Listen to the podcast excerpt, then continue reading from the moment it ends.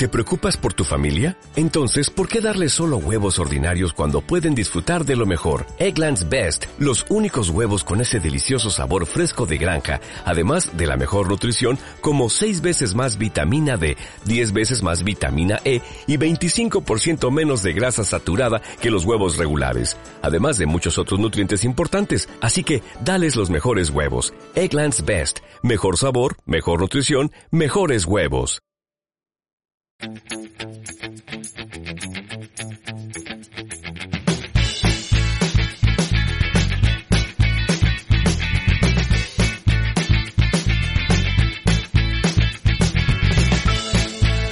Bueno, pues muy buenas a todas y todos, bienvenidos y bienvenidas una semana más a Palomitas Dulces en este nuestro episodio 17, si no me equivoco, antes de que se me olvide, recordaros que estamos en tanto en Instagram como en Facebook como en Twitter con el arroba de palomitasdulce3.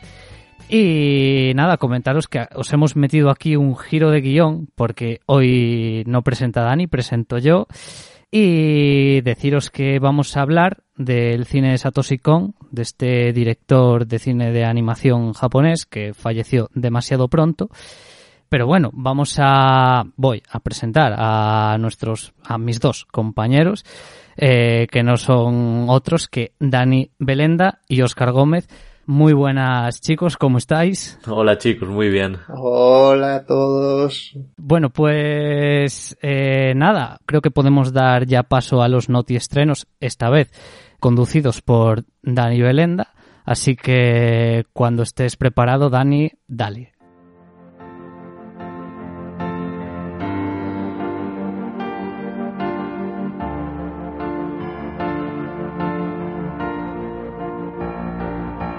Bueno, muy buenas, pues vamos a empezar con los noti estrenos. Eh, no, no, sé si lo voy a hacer muy bien, no sé si voy a poder hacer honor aquí a Iván, pero bueno, vamos a intentarlo, que salga de la mejor manera posible. Eh, vamos a empezar con la DC Fandom, ¿vale? Que ha sido yo creo que mm, objetivamente hablando lo más eh, mediático eh, en cuanto a tema de cine, aunque también incluye videojuegos y demás, y cómics. Eh, esta semana. Entonces, bueno, el, por, por ir comentando rápido, porque ha habido una caterva así de trailers, informaciones eh, y demás. No tengo apuntado algunas cosas relacionadas con series, pero también os las añadiré ahora. Eh, para empezar, los trailers más importantes han sido The Flash, que la verdad ha sido un teaser bastante pobre porque se nota que, que han rodado poco eh, y que no tienen mucho que enseñar. De hecho, han metido ahí como al Batman de Michael Keaton al final del tráiler para, para pa, despertar, digamos, ese, ese interés eh, hacia el futuro, porque eso yo creo que no tienen mucho. Luego de Black Adam, un poco lo mismo, aunque ha durado más el tráiler, es esta película que va a hacer de ese antihéroe tan famoso de los cómics de DC, de Rock, pues es un antihéroe conocido porque normalmente le planta cara a Superman. Uh, han, está dirigida por Jaume Colette Serra la película y, y bueno, han, eh, que es el director de Jungle Cruise y de Non-Stop, eh, por ejemplo, eh, y bueno, han básicamente han, han, puesto como un minuto y medio de, la, de una de las primeras escenas de la película en la que básicamente se nos presenta a Black Adam. También eh, ha habido tráiler de la serie animada de Harley Quinn, que ha sido bastante interesante para, según dicen los fans, que yo aún no me la he empezado. Y luego hemos visto, eh, como no, el tráiler de, de, Batman, que es el que más ha llamado la atención. La verdad que es como el primero. Han vuelto a hacer un tráiler muy efectivo, que cuenta muy poco sobre la película, pero que al mismo tiempo dice mucho sobre ella, eh, sobre el curro que hay detrás y demás. Eh, luego también... Es todo lo contrario a, a los trailers de los que hablamos la semana pasada. Porque si los, los que dijimos de Scream y de Black Phone prácticamente, o sea, si te contaba muchas cosas, te contaba muchas cosas, este te cuenta cosas, pero ninguna en concreto. Exactamente, de hecho estuvimos estuvimos hablándolo, ¿no? Y vi un día hace poco que, que, que, especulábamos con que era básicamente el principio de la película, eh, la mayoría, cosas, sí. la mayoría de partes que salen, ¿no? Bueno, luego tenéis también vídeos, por si os interesa, vídeos del set e imágenes de eh, la nueva película de Aquaman y la nueva película de Shazam. Además de esto, ha habido pues es una concatenación ahí de trailers últimamente. Tenéis el tráiler de la nueva película de Aaron Sorkin, el director del Juicio de los Siete de Chicago, que se llama Being, de Ricardos, eh, interpretada por Javier Bardem y Nicole Kidman haciendo de Lucy Bell. Luego, tráiler de Cowboy Bebop, que llega el mes que viene a Netflix.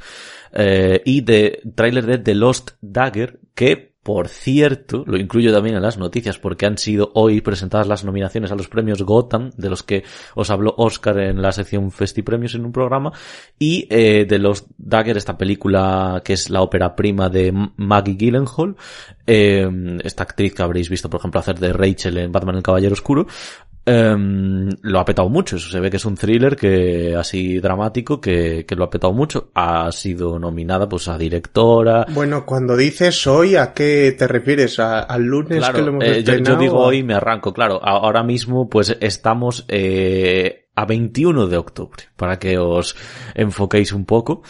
Y eso, eh, también eh, tenemos, ah, para los que seguís la serie de, de The Great, dirigida y creada y guionizada por Tony McNamara, que es el guionista de Yorgos Latimos, este director de Canino y de La Favorita.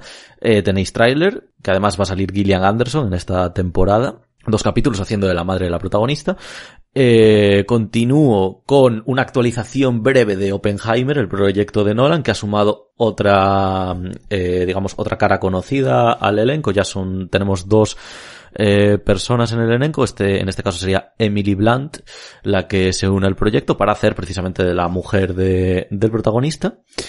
Eh, vale, aquí me tienes que echar una mano, Iván, porque tengo aquí apuntado eh, que Disney ha fichado al director de Love and Monsters, pero no me ha apuntado el nombre del director. Eh, entonces, bueno, eh, va a dirigir una adaptación en acción real de Merlín, lo cual me parece una noticia muy interesante. Creo que escuchamos Merlín y a la mayoría pues nos, nos llama la atención. Y bueno, eh, Michael Matthews. Michael Matthews, exacto. Michael Matthews, Michael Matthews. Ok, eh, por acabar ya. Eh, Extrapolations es la nueva apuesta dura de Apple TV con Meryl Streep a la cabeza, eh, Matthew Rhys y Kit Harrington, que lo recordaréis a este último por hacer de John Nieve en Juego de Tronos. Mm, básicamente la historia va a presentarnos historias interconectadas que tratan sobre el tema de el cambio climático en general, eh, pues enfocándose en temas así ya mucho más digamos, mm, globales, como, como pues eso, lo que puede afectar al propio, los cambios que pueden afectar al, al propio planeta, y, pero también se va a enfocar mucho en lo cotidiano. Eh, y bueno, ya yendo directamente a los estrenos de que, van a llegar esta semana, tenemos eh, en primer lugar The Last Duel, que es la nueva película de Ridley Scott. Yo me repito en que no sé quién espera exactamente la película. Se ve que en Estados Unidos no la esperaba nadie porque se, la, se ha pegado un... Hombre, a mí sí que me interesa verla. O sea, me parece como el regreso de Ridley Scott a su primera película, que también era de duelos. Entonces, vuelve, ¿cuánto? 45 años después a ese tipo de temáticas. A mí me, me resulta interesante. Yo quiero, tengo muchas ganas de verla. Bueno, yo, Sí, yo la verdad también más o menos sí que tengo, también tengo ganas, ¿eh? Pues me alegro un montón, la verdad, o sea, yo es que ya te digo, en plan, en Twitter la gente pasa absolutamente de ella, nadie habla de ella, de hecho se habla, se habla muchísimo más de eh, Titán, eh, que hace tiempo que se ha estrenado ya, que por ejemplo de esta película que se, ya, ya os digo, se, se la pegó en taquilla en Estados Unidos con un presupuesto de más de 100 millones de dólares que tiene, ha recaudado 4,8 el fin de semana. Eh, luego tenéis eh, Petit Maman, que es la nueva película de Celine Stiama, esta directora magnífica que nos ha dado películas como Tomboy o, Retrato de una mujer en llaves. Eh, parece ser pues eso que va a ser una de las grandes películas del cine francés de este año todas las críticas se rinden a ella. Luego tenemos Passing o Claro Oscuro, que se lo han traducido así aquí en España. Eh, película, ópera prima también, de otra directora, Rebecca Hall, que también la podéis conocer por, bueno, ha salido en un montón de películas, es una de las protagonistas de Vicky Cristina Barcelona, de Woody Allen, eh, pues eh, encabezan el reparto Tisa Thompson y Ruth Nega, película de época, interesante, blanco y negro. Y bueno, eh, siguiendo un poco lo que suele hacer Iván, que es también eh, irse a los estrenos que hay en plataformas, pues yo he mirado, la verdad que no hay mucho que comentar, os lo tengo que decir, pero bueno, sí que eh, tenemos por aquí el estreno de eh, la, mm, lo que sería la historia previa, la precuela de, del Ejército de los Muertos, que se estrena en Netflix el día 29 y luego tenemos yo creo que casi la más esperada en Amazon, El Caballero Verde de David Lowry. La verdad que, que se estrene ya, que la tengamos ya, que la podamos ver pues todos, ya me parece algo inesperado. Solo se estrenó en un cine en España. Eh, creo recordar, lo cual fue bastante polémico. La gente reclamó que hubiera más salas para la película, más, eh, pues eso, más copias y por acabar con Filming eh, pues eh, quita dos de sus grandes figuras que estaban normalmente en alquiler eh, para pasarlas directamente a la plataforma como estrenos normales Doctor Portuondo y Mogul Mowgli que es esta película que eh, interpreta a Rick que ya fue nominado el año pasado por Sound of Metal, una interpretación muy buena, haciendo una persona que va perdiendo progresivamente la audición, en este caso hará eh, de un, pues de un rapero eh, que intenta un poco ir superándose a sí mismo. Y estos serían todas las noticias y estrenos de esta semana. Eh, esta muletilla que utiliza siempre Iván para irnos de esta, de esta ¿Te sección. has visto a gusto? ¿Eh? ¿Te has visto me a he gusto? visto, me- sí, me, me he visto que me gusta soltar, ir soltando eh, noticias e ir apuntándolas y tal.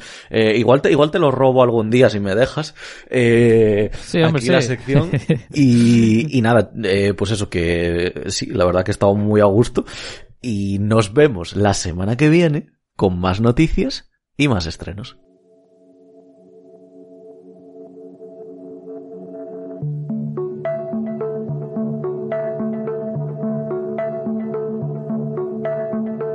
Bueno, pues muchas gracias Dani por los noti estrenos. Eh, ahora vamos a pasar ya a hablar de Satoshi Kon y de su primera película. Pero antes, Oscar tiene unos apuntes sobre la vida de este hombre, así que cuando quieras. Muy bien, pues bueno, Satoshi Kon es un hombre que nació en la isla de Hokkaido en 1963 y como tú decías bien en la presentación, Iván falleció antes de tiempo en 2010 por un cáncer de páncreas. Uno de sus primeros trabajos fue en, dos- en 1991 como animador en la película Rojin Z que escribió el creador de Akira, Katsuhiro Tomo, poco después trabajó como guionista en el corto Rosa Magnética, que era parte de la película Memories, de la que también hemos hablado durante el programa de anime que hicimos hace unas semanas y luego empezó a trabajar con otro de los que estuvimos también hablando hace unas semanas, con Mamoru Oshii, para, y se encargó en la película Pat Labor 2 del diseño de personajes.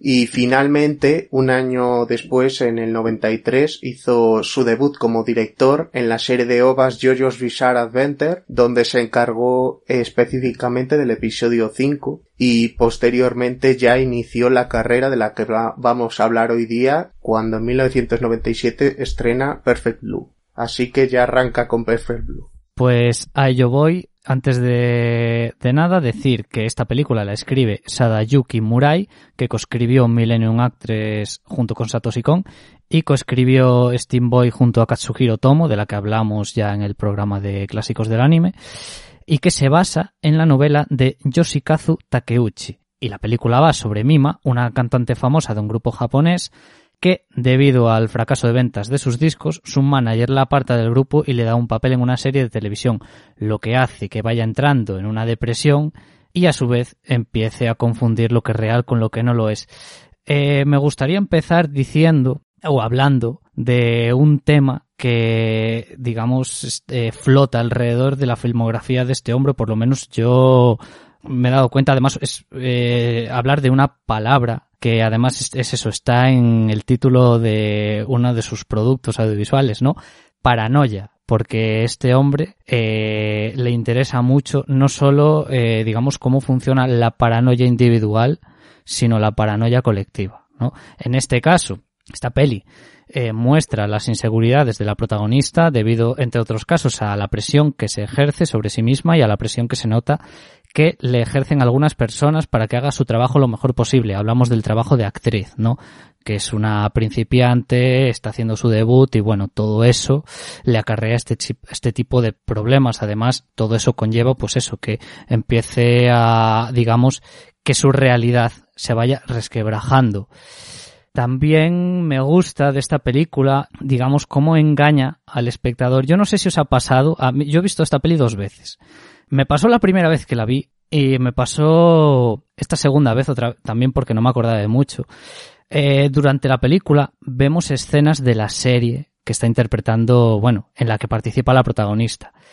Como son, son escenas que se introducen de forma muy natural, yo cuando estoy viendo la película no sé si es la serie o es la, la vida real. Sí, yo creo que juega bastante con eso a menudo, eh, y, y, en esta y en otras películas también. Sí, me gusta porque, digamos, eh, hace cómplice al espectador o nos hace sentirnos como la protagonista, es decir, vemos cómo empieza, pues eso, a ver cosas, a no saber lo que es real de lo que no lo es, y al espectador le pasa lo mismo. O sea, me he recordado, por ejemplo, en esta segunda vez que la he visto, la película, no tiene nada que ver, pero me recuerda a la película del padre, de la peli de Anthony Hopkins y Olivia Colman, que también al espectador lo introducía dentro de la mente de la persona a la que le están pasando una serie de cosas.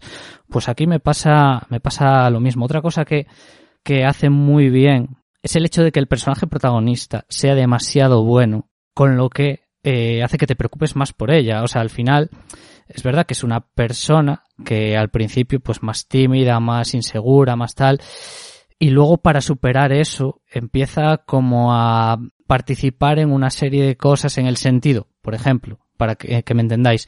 Hay una escena que yo creo que supone un punto de inflexión en esta peli, que es la escena de la grabación de la violación. O sea, en el momento en el que a ella, en la serie, le dicen que tiene que hacer una escena tal, eh, dice, sí, adelante, no sé qué. Eh, es muy incómoda, evidentemente, por cómo lo estás viendo. Además, es eso de que como la, la película juega con el tema de realidad ficción, hace dudar, o a mí me hace dudar de si realmente la están violando o no, o por lo menos, aunque sepas que no lo están haciendo, el sentimiento de, ¿cómo decirlo?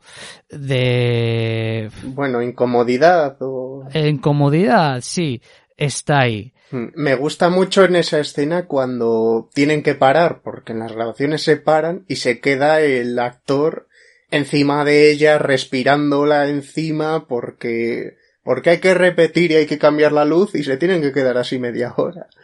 Claro, claro. Eh, y es una película, es, es, eso, que está constantemente jugando con esas cosas. Además, sumas a la paranoia general el hecho de que haya una persona que la esté acosando y de que empieza a haber unos asesinatos que al final acaba siendo, o sea, el visionado de esta película, repetimos la palabra, incómodo por todo ese tipo de cosas. También quería eh, resaltar una cosa que me ha llamado la atención. A ver, yo veo animes, eh, no veo mucho, o sea, veo cosas, he visto bastantes cosas, pero claro, cuando veo una cosa como lo que pasa en esta película, y hablo de los desnudos explícitos, ¿no?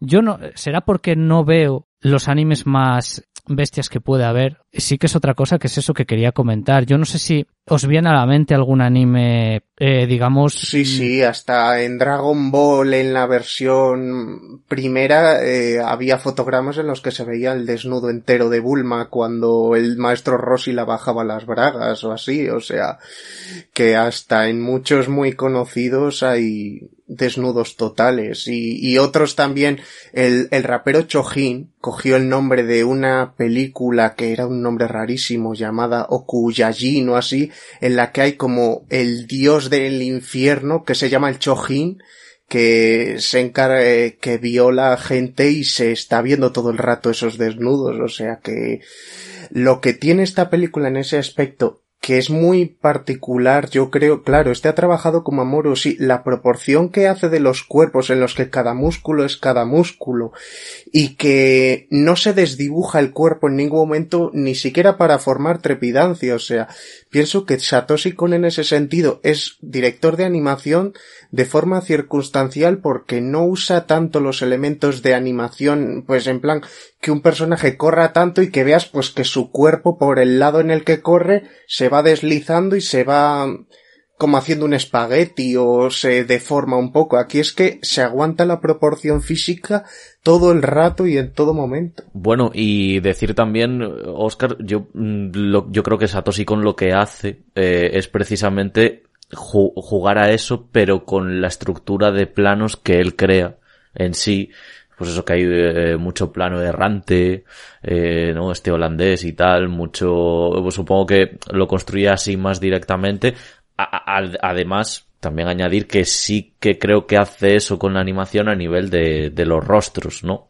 De, de los personajes, como sí pues, claro estos que tienen alguna claro. sí y en Páprica también que hay algunos que tienen cara de un poco de rana los ojos muy saltones como este de Perfect Blue también que es el antagonista principal no sé si es para también reflejar directamente una personalidad en concreto aunque a mí a veces se me crean ciertas disonancias eh, viendo, ¿sabes? O sea, quiero decir que igual él está poniendo un rostro en concreto para eh, transmitir precisamente una idea en concreto de cómo es esa persona, pero a mí me transmite otra.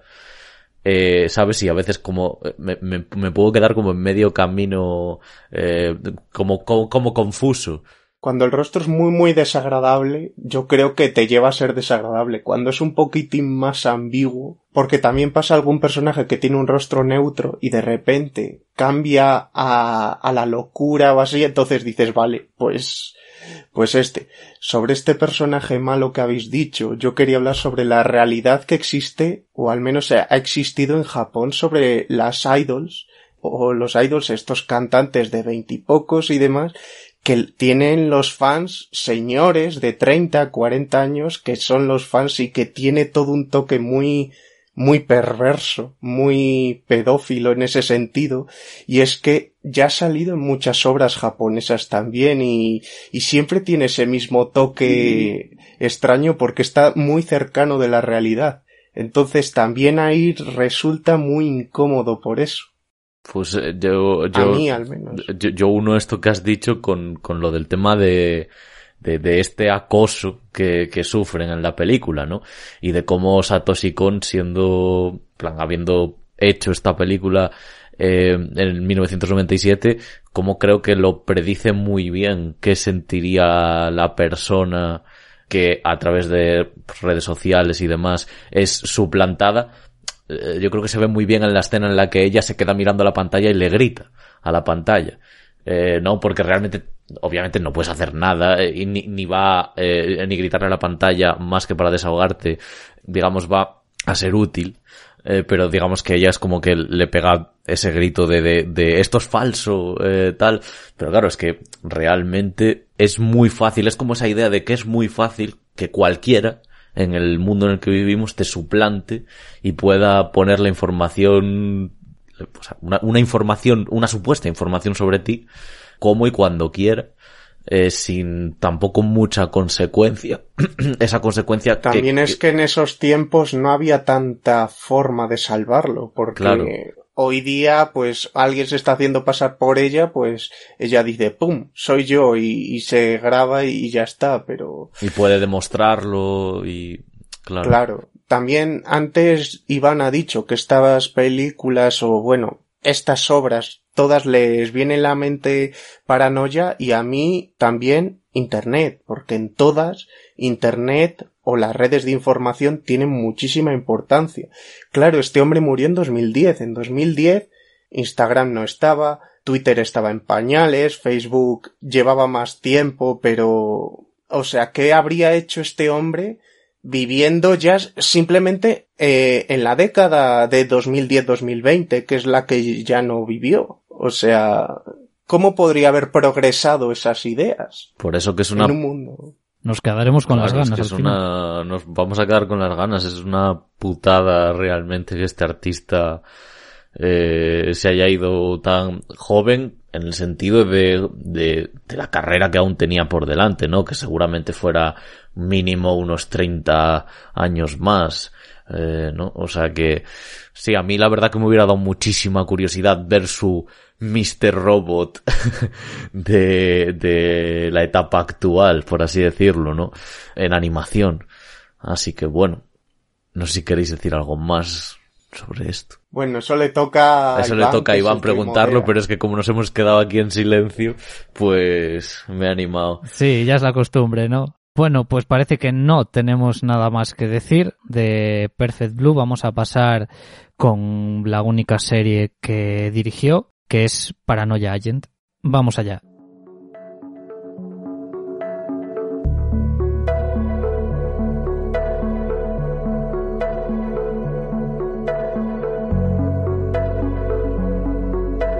Bueno, gente, eh, bueno, muchas gracias, eh, Ivy, por la entradilla. Eh, vamos a ir entonces con Paranoia Agent, esta única serie, como ha dicho antes eh, Iván de Satoshi con, podríamos decir, miniserie, eh, realmente, una temporada, 13 episodios. La sinopsis es larga, así que voy a intentar leerla lo más rápido posible.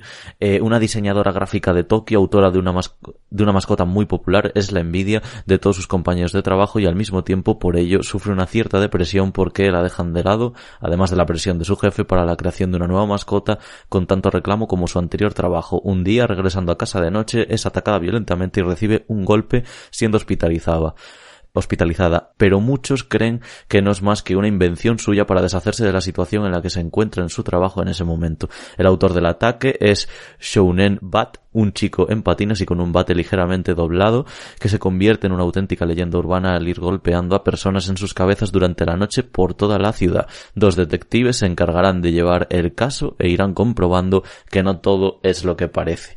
Bueno, aprovecho esto último de no todo es lo que parece para decir que es la sensación que yo personalmente he tenido con Paranoia Agent casi, diría que casi hasta el final, o sea, pero cuando digo casi hasta el final, digo hasta los títulos de crédito de, del último capítulo de la, de la miniserie, porque es cuando ya, digamos, sentí mi percepción confirmada de que este hombre tiene mucha maestría en cuanto a eso que comentó Iván antes, eh, haciendo la analogía con la película del padre, de que elige ponernos, digamos, exactamente en, en la misma tesitura que los, que los personajes, eh, sobre todo esa incertidumbre y esa, mm, ¿cómo decirlo? no me sale aquí la palabra, pero vendría a ser como también esa cierta desconexión con la realidad o ese eh, no, saben cómo dónde se encuentran, ¿no? Eh, y, y, que nosotros también nos sintamos así. Es muy curioso como voy a ir abriendo ya mi blog de notas. Es muy curioso como este esto pasa como por episodios y, y en esta serie en concreto como lo hacen, lo han hecho también muchas eh, series a lo largo del tiempo, la manera que tenemos de ir viendo la narración es a través de casi de episodios individuales, muy entre comillas, eh, no porque es como pues eso, primero un personaje, luego otro, luego otro, personajes que por cierto ya no son presentados, nos son presentados en una maravillosa enérgica y, y intro. Y perturbadora, la verdad, también, porque vuelve, vuelven los rostros eh, a ser, digamos, una parte importante en esta en esta narración turbia de Satoshi ¿eh? Yo la he visto las 13 veces que empezaba cada episodio. Sí, yo también, y no me puedo quitar la música de la cabeza, ¿eh? Totalmente, es, es otra cosa que quería mencionar, ya no solo lo que, es, lo que es la canción de la, de la serie, sino la banda sonora que utiliza la serie. Mi tema favorito es precisamente el que creo que más views tiene, eh, que es el de, bueno, cuando el, el chico del bate eh, va a hacerle lo suyo a cada una de las personas, aparece un tema bastante recurrente que a mí me gustó mucho. No, no, he de decir que no es una banda sonora al uso, ¿vale? No, no eh, vas a encontrar similitudes con la música clásica, ni, no, no, no, no, no. Pero la verdad que es muy de hecho, interesante. Hay mucho sintetizador. Sí, efectivamente. Pero, pero precisamente por eso iba a decir que me parece sí que me parece muy interesante a nivel ambiental, a nivel de, de, cómo va, digamos, o sea, aportando aún más a esa narrativa perturbadora a la que ya nos ha, nos tiene acostumbrados este hombre, ¿no? Yo creo que, que el juego del engaño aquí es, es aún más particular, como, digamos, va dejando pistas, a pesar de que, repito, en plan, los episodios van como personaje a personaje y demás, como va dejando pistas de que estamos ante algo más grande y no solo ante una historia, por ejemplo, que podía ser detectivesca, o digamos que, que lo que más pondera en la historia es la investigación. No, no, no, no, no. Ya estás dando cuenta episodio a episodio que hay algo que, que es, digamos, superfluo a, todo lo que acabo de decir. Claro, en este, en un sentido muy artístico y muy envolvente de, la palabra, digamos, de, de, esta palabra o de esta expresión de juego del engaño, por decirlo de alguna manera. Yo creo que lo que al final envuelve y caracteriza la obra es algo que te vas preguntando continuamente y no, digamos, algo que tienes delimitado y claro cuando la estás viendo. Yo creo que lo, de lo que habla la serie al final es claramente bueno, claro, lo de claramente entre comillas, porque tampoco quiero tirar por tierra todo lo que he dicho, pero sí que es cierto que... Claramente para ti. Eh, claramente para mí es precisamente lo que quería transmitir ahora. Claro, yo he visto que es la depresión, ¿no? En plan, lo que es la depresión, eh, la, como metaforiza con ciertas cosas, eh, como el propio muñeco. Eh, este muñeco rosa que vuelve y vuelve y vuelve, que parece, que ya, parece un ente y precisamente eso de que parezca un ente es lo que, digamos, me, a mí me hizo, digamos, clarificar eh, que, que estaba, que estaba delante de la depresión, eh, o con ella, incluso, eh, cargando con ella, y, y, abrazándola como un peluche, por así decirlo, ¿no? Como, como el que es. Y nada, eh, hay mucho simbolismo en, en, esta miniserie. Yo os aconsejo, yo, yo, de hecho todavía no lo he hecho porque la vi muy recientemente por primera vez, pero yo sí que recomiendo una revisión de este producto porque creo que, que se pierden muchas cosas. Hay un capítulo que es completamente de imaginería eh, pura y de, ¿no? Es el capítulo entero es una metáfora en sí, eh, con personajes fantásticos y demás, basados en los propios que ya hay en la serie, y bueno, es, es, es que es una paranoia ese capítulo, eh, y es muy complicado quizás seguir todo, todo, todo, todo, todo lo que, todo el contenido de, de ese capítulo. Y nada, precisamente para saber si todas estas decisiones narrativas son lo suficientemente acertadas como para expresar algo tan complicado como la, la posterior superación y el, y el propio proceso que, que se puede vivir en una depresión, yo vuelvo a reivindicar la, la revisión de, de, de, esta miniserie. Y nada, no voy a decir mucho más porque no tengo nada más apuntado. Eh, así que no sé si queréis comentar algo más, pues ala. Sí, que no es, no es una serie fácil de ver. ¿eh? O sea, quiero decir, no es una serie que no. te pongas y, y, digas, voy a pasar un rato aquí, buah, ligero. No, porque tú, es, es lo que acabas de decir, están, está constantemente hablando de muchas cosas. Al final incluso puedes acabar cansado de todas las cosas de, en las que, porque al final, para eh, generalizar lo que estás diseccionando la sociedad japonesa de, de, claro. bueno, de aquella época y tal, porque la película te habla, pues, del acoso escolar, o sea, la película, perdón, la miniserie, del acoso escolar, de la presión social, de lo que dijo Oscar, el internet, los peligros de internet y demás cosas y tal. Luego hay capítulos muy, hablaste de ese capítulo monírico y tal. Hay otro capítulo que sigue a tres suicidas también, ¿no? Ese me encanta. Que, claro. Ese es mi favorito. Yo estoy de acuerdo contigo, Dani. Es una serie que hay que ver más de una vez para pillar todo, todo lo que tal.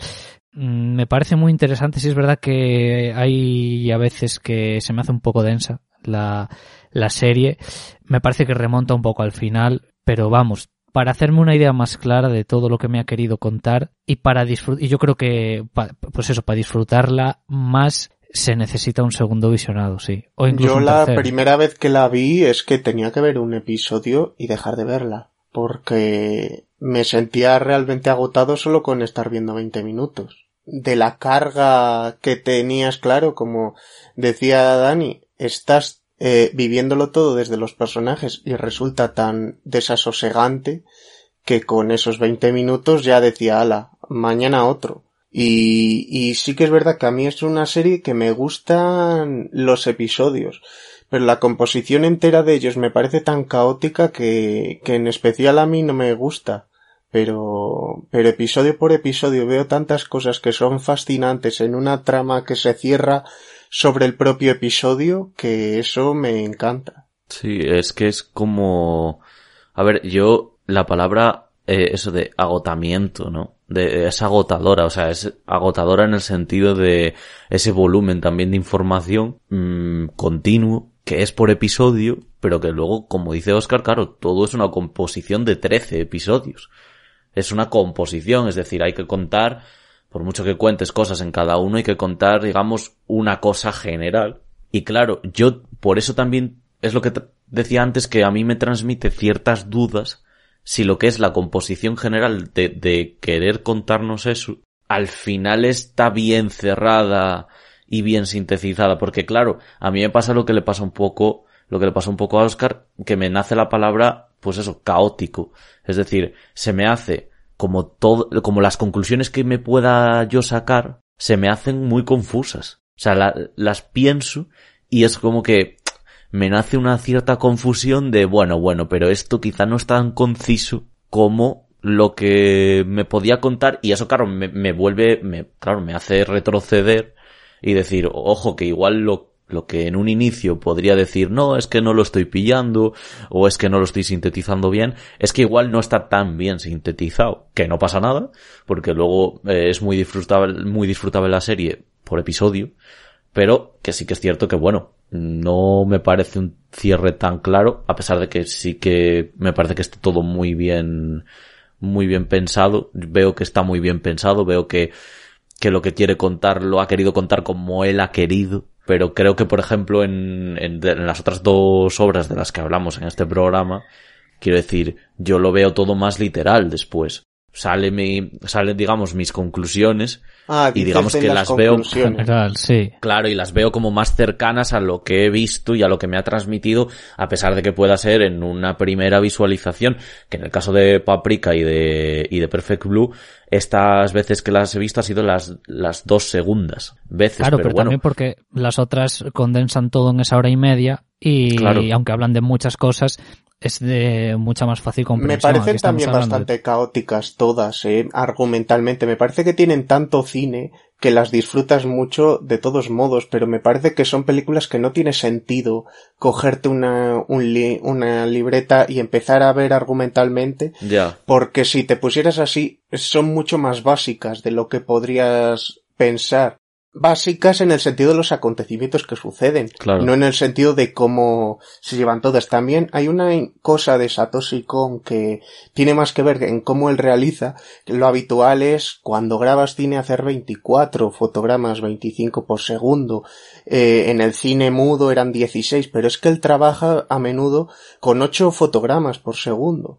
O sea, va a toda leche todo el rato, entonces te mete muchísima información en muy poco tiempo porque está trabajando con una cantidad de imágenes por segundo tan rápida que claro, nor- normal que, que suponga esas, esos bloqueos mentales en algún caso. Es que yo me noto acelerado cuando la estoy viendo, esta miniserie, pero quiero decir, pero es que esa, o sea, ese notarme acelerado luego me produce una confusión y, como dices tú, un bloqueo real de, de ideas, de confluencia de muchas, pero síntesis de muy pocas. En- Entonces, bueno, no sé, es lo que me ha, me ha producido y me produce este hombre en general, sí es cierto, pero más en particular con Paranoia Agent. Pues creo que ya lo podemos dejar aquí. Creo que ya hemos eh, dicho todo lo que queríamos decir Sobre paranoia Agent. sobre Paranoia Allen, claro. Claro, Sobre- que parece que me estés... Claro, claro, no, no, no, no te preocupes, no me olvido de ti. Ahora pasamos con, con la última película a hablar de este programa, que es eh, Páprica, así que Oscar, toda tuya.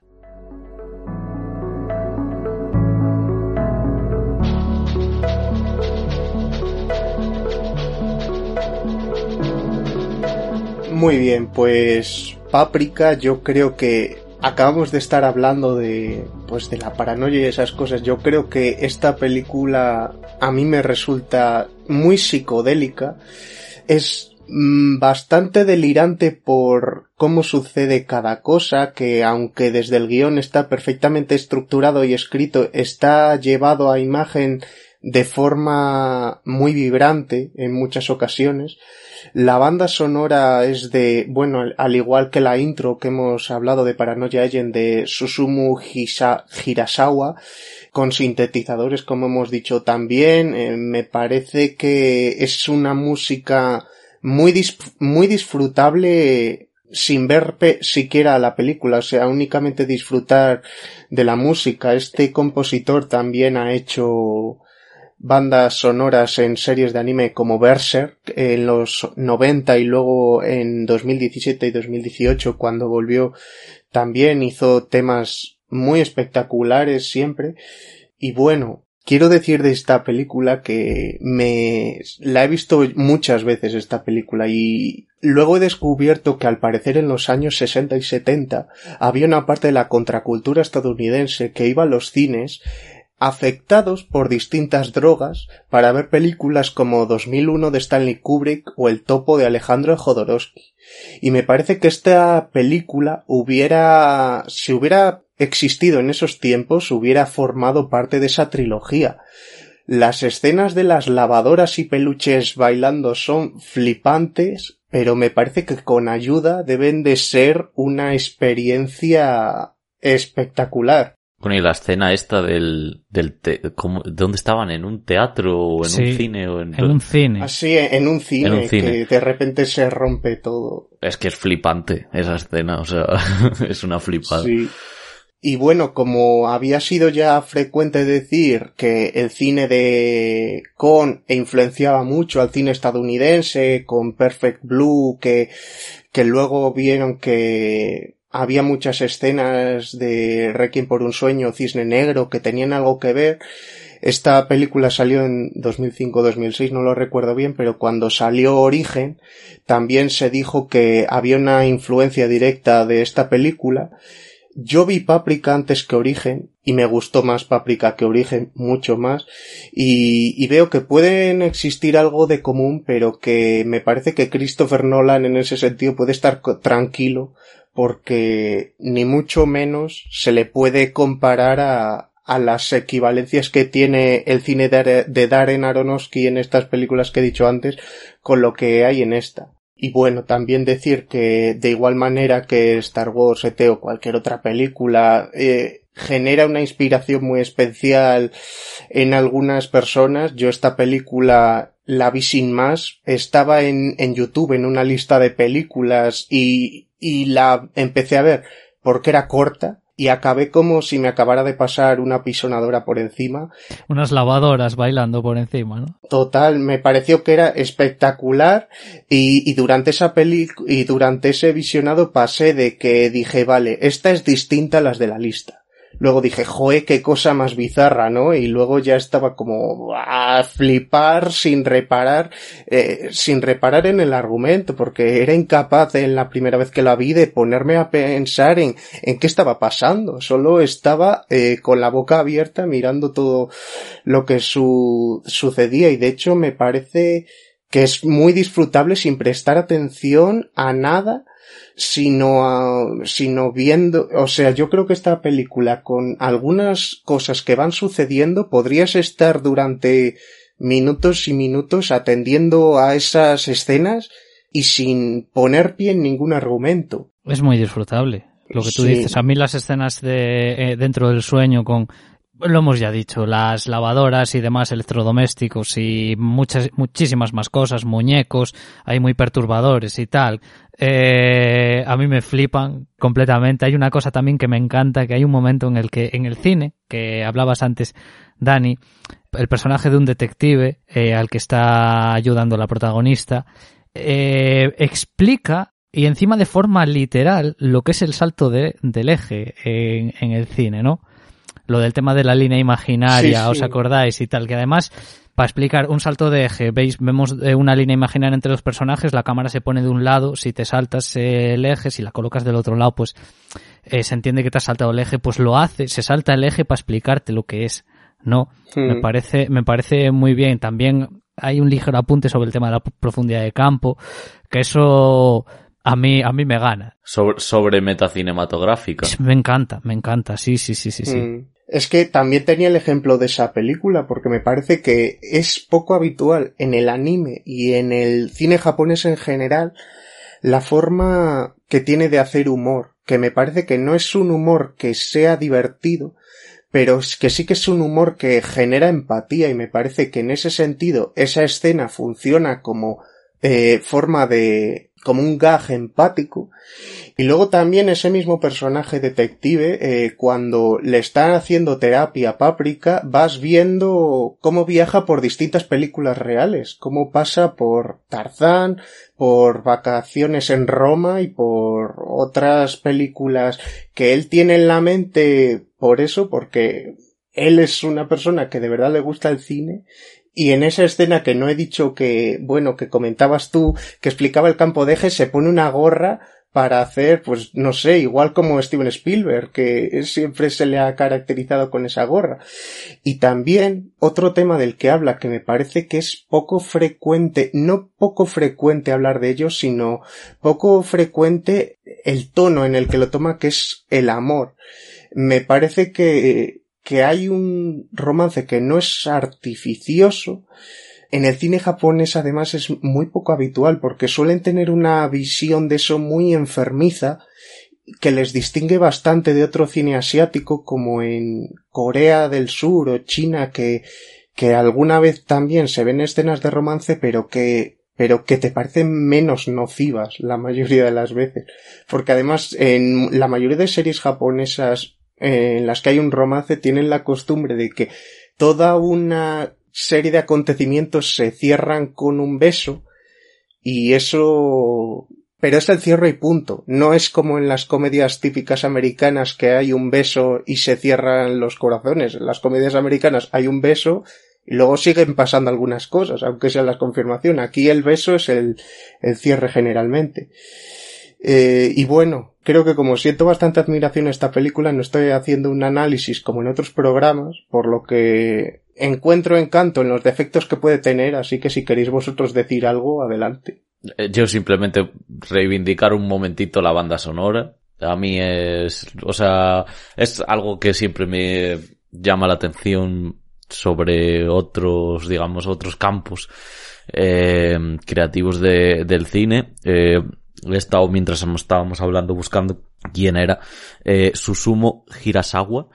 La verdad que... Sí, le he nombrado yo. Ah, al le nombraste antes. Eh, pues la verdad que ha hecho un, me parece un trabajo otra vez, ambientalmente y demás, súper acertado.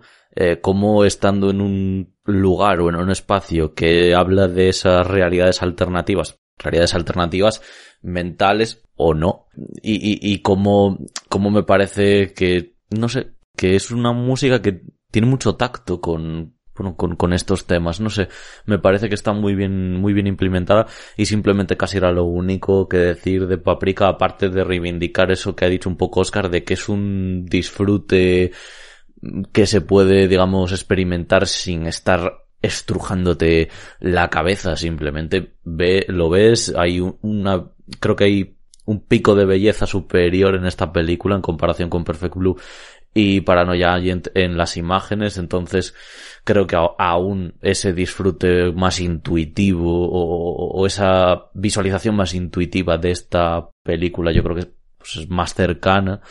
Eh, así que así que nada decir eso de Paprika y eso que dijiste sobre origen y demás, yo también creo que, además creo que Nolan no es un director tan psicológico como mucha gente dice. Eh, creo que es a veces mucho, muchísimo más, pues sí, muchísimo más literal, eh, expresando las ideas que, que él antes ha decidido transmitir, que no es algo bueno ni malo, simplemente es su manera de, de transmitirlas y, y, y que creo que no tiene precisamente nada que ver con la película, quiero decir, las similitudes serán pues que va de sueño. Exactamente. Esa es, que, que, también al final en la propia película de Paprika es lo que es la premisa es una excusa para luego hablar de todo lo que habla. Pero tampoco es que eh, quiero decir que igual la comparativa que puedes establecer que es en, en cómo entramos a los sueños o para qué entramos en ellos o que entramos sin más en sueños. Bueno, pues supongo que eso en parte, yo qué sé, eh, eso ya se ha experimentado en, en, otro tipo de películas o series de maneras diferentes, pero al final la premisa es un poco la misma. Y yo creo que a veces sí que funciona como excusa, que no pasa nada que porque funcione como excusa, para luego hablar de todos esos temas, pero que sí que es cierto que me parece lo menos importante, por así decirlo. Simplemente es funcional. O sea, importa porque es la funcionalidad de la, de, de, la historia, pero nada más. Nada, yo decir que Paprika tal vez sea la película, más o menos repitiendo lo que decís, más accesible, digamos, o sea, de estas que está, de esto que estamos hablando, no sé, la que más puede disfrutar el público, también teniendo en cuenta ese punto bizarro, ¿no? que tiene, pero, pero que es muy disfrutable. Y sobre el tema de origen y comparaciones y demás, pues eso, lo que, también lo que habéis dicho. Porque es que viendo Paprika otra vez, he estado también dándole vueltas a ver qué es lo que se puede parecer a origen, más allá de, lo obvio.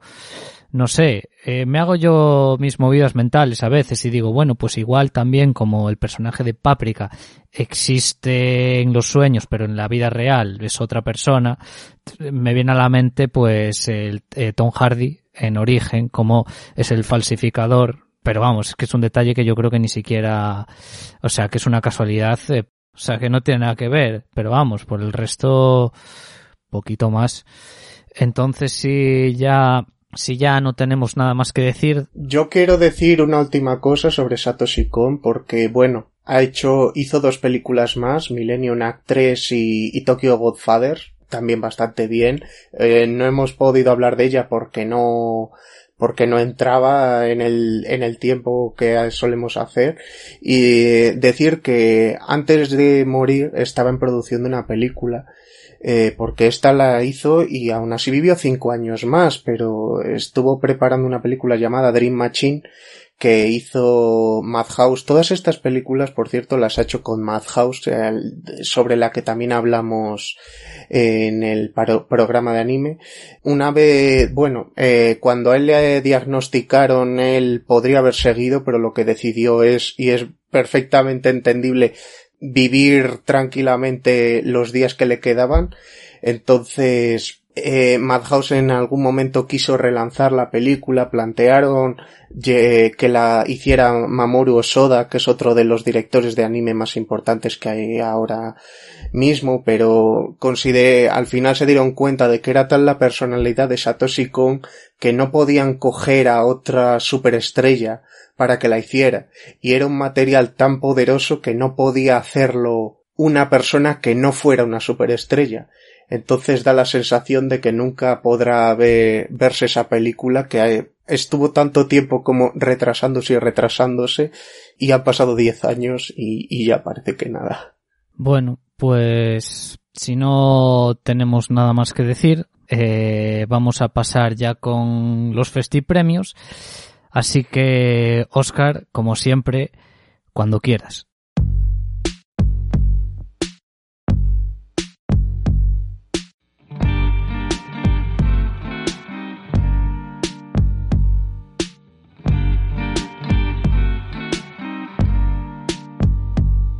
Muy bien, pues yo hoy voy a hablar del Festival de Cine Europeo de Sevilla, que se celebra anualmente cada noviembre desde el año 2004 el premio principal es el Giraldillo de Oro, cuyo nombre se debe a la escultura que corona la Giralda de Sevilla realizada por Bartolomé Morel en 1568, y es el tercer festival de cine celebrado en Sevilla, ya que en 1980 existía el Festival de Cine de Sevilla y en 2003 se celebró el Festival de Sevilla de Cine y Deporte. Para la inauguración en 2004 del primer festival, eh, llevaron a la ciudad al director checo Milos Forman y al guionista Jean-Claude Carrier, colaborador habitual de Luis Buñuel, y a la espera de la celebración de la gala de 2021, en 2020 la ganadora fue la película rumana Mal dirigida por Christy Puiu. Ese mismo año también estuvieron nominadas películas como Kuo Saida o el documental El año del descubrimiento que habla sobre España en 1992 y lo que sucedió entonces. Eh, el año anterior, en 2019, eh, la ganadora fue Martin Eden, que es una especie de autobiografía de Jack London, el autor de Colmillo Blanco, y también estuvo madre del español Rodrigo Sorogoyen, que dirigió Que Dios nos perdone, de la que hablamos en el programa de thrillers españoles, y en 2015, por ejemplo, participaron las películas Langosta, que fue la primera película de Giorgos Lantimos con un reparto internacional, o la película dividida en tres volúmenes de Miguel Gómez, que adapta a los tiempos actuales Las Mil y Una Noches. Eh, un año antes participó la película Una paloma se posó en una rama a reflexionar sobre la existencia y tengo que decir que en lo personal que en todos los años de mi vida es la única película que he ido a ver al cine y me he marchado de la sala antes de la mitad porque me parecía realmente insoportable y ahí estuvo muy bien valorado. Bueno, pues con este dato, la verdad, eh, eh, eh, creo que, que ya me habías comentado esto alguna vez. Y... y probablemente esté bien, pero no sé si me pillaría mal día o no, que cuando salí hay que me medio conocen, salí en la puerta y dice, ah, vas al baño, y digo, no, no, me voy. Y dijo, uy. no sé, yo, a mí tengo cierto interés, pero vamos, como como soy muy curioso, eh, igual en algún momento sí que sí que le echo una visual, ¿no? Eh, nada, después de esto pasaré a, decir mis recomendaciones de este festival. Eh, comenzamos. El traidor de Marco Bellocchio compitió en 2019 y ganó el premio Mejor Actor para Pier Francesco Fabino. La tenéis en filming.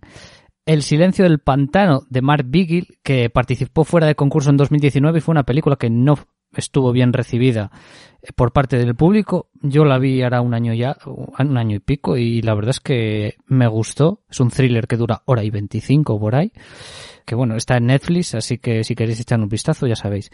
Dobles Vidas de Olivier Asayas, que compitió en 2018. La tenéis en HBO y en Filming. El taller de escritura de Logan Cantet, que compitió en 2017. La tenéis en Filming también. Tierra de Dios de Francis Lee, compitió en 2017, la tenéis en Prime Video y en Filming. Her Stone, Corazones de Piedra, de Womundur Arnar Womundson, compitió en 2016, esta solo la tenéis en alquiler en iTunes y Rakuten. Y para finalizar, Perder la razón de Joachim Lafos, que compitió en 2018, eh, perdón, en 2012 y que por desgracia no tenéis en ninguna plataforma. Y con esto, con esto termino. Bueno, mm, muy bien, pues quería que tenía hasta miedo porque he cogido pocas, eh, por si nos íbamos pisando, pero al final nada de nada, así que voy a empezar un poquillo con, con las mías. Empiezo por eh, Zama, que es una película de Lucrecia Martel de 2017. Tuvo además el premio especial del jurado. La podéis disfrutar en filming. Es una película de época que a mí la verdad que no sé ni sinceramente no recuerdo ni por qué la vi pero fue la verdad que fue una una muy buena sorpresa tengo entendido que es una coproducción enorme eh, de un montonazo de países eh, así que bueno eh, os la recomiendo, eh, la tenéis como dije en filming. Luego eh, Shame, Steve McQueen, director de 12 años de esclavitud. Nada, una película que habla sobre la adicción al sexo, una de las mejores películas para mí que, habla, que habla sobre este tema.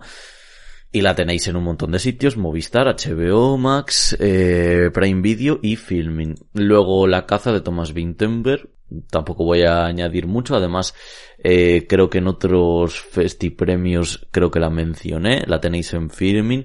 Recientemente ya sabéis que ha ganado este hombre Thomas Vinterberg el Oscar a mejor película en inglés eh, de habla no inglesa por otra ronda que también que también protagoniza eh, Matt Mikkelsen.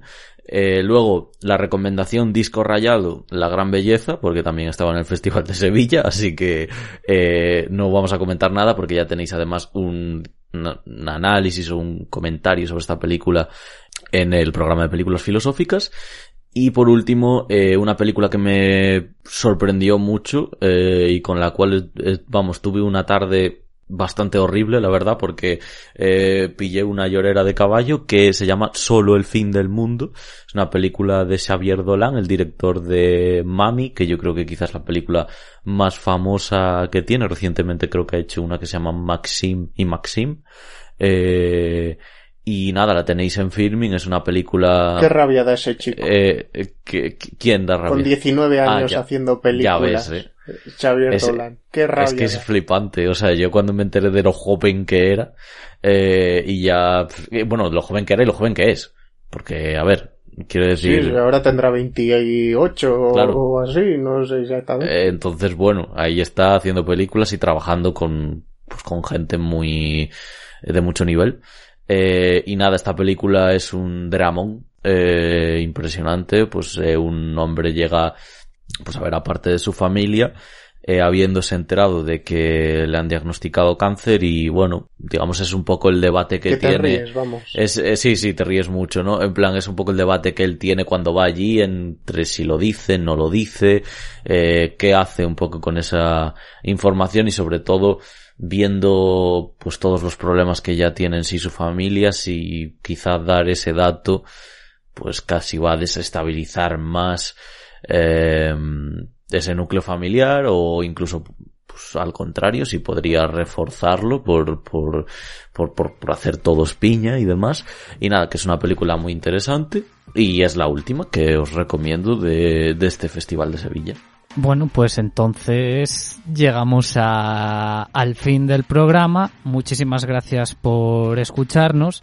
Y por mi parte, poco más que decir, eh, más allá de eh, despedir y dar las gracias a mis dos compañeros de programa, Dani, Oscar. Muchísimas gracias a los dos. Adiós. Gracias a ti y hasta luego. Y como he dicho, nada más que decir, que paséis una muy buena semana, ved y disfrutad mucho del cine y volvemos la semana que viene. Hasta la semana que viene. Chao, chao, chao. Chao, chao, chao. Chao.